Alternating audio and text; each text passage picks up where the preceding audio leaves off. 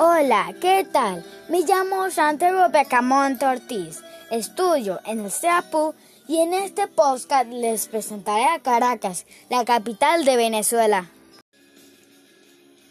Caracas se despidió del siglo XX, luchando contra la pobreza, la inseguridad y la deficiencia de los servicios públicos. Recibió el siglo XXI con buenos momentos.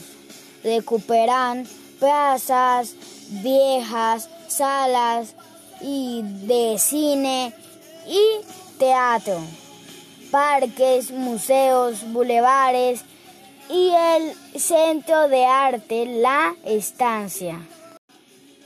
Se construyen paseos, tramos, en autopistas, universidades y se reabrió el parque teleférico. La ciudad creció de manera acelerada y no planificada.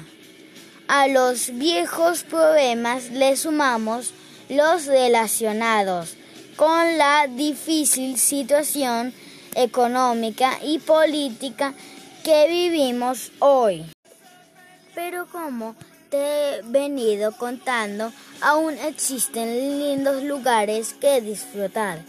En ella encuentro la historia de mi familia, de mis ancestros, recuerdos y una lista de lugares a donde ir cuando se acabe la pandemia.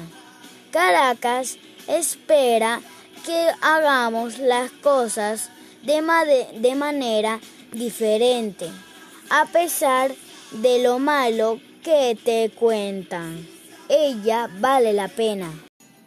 Gracias por escuchar.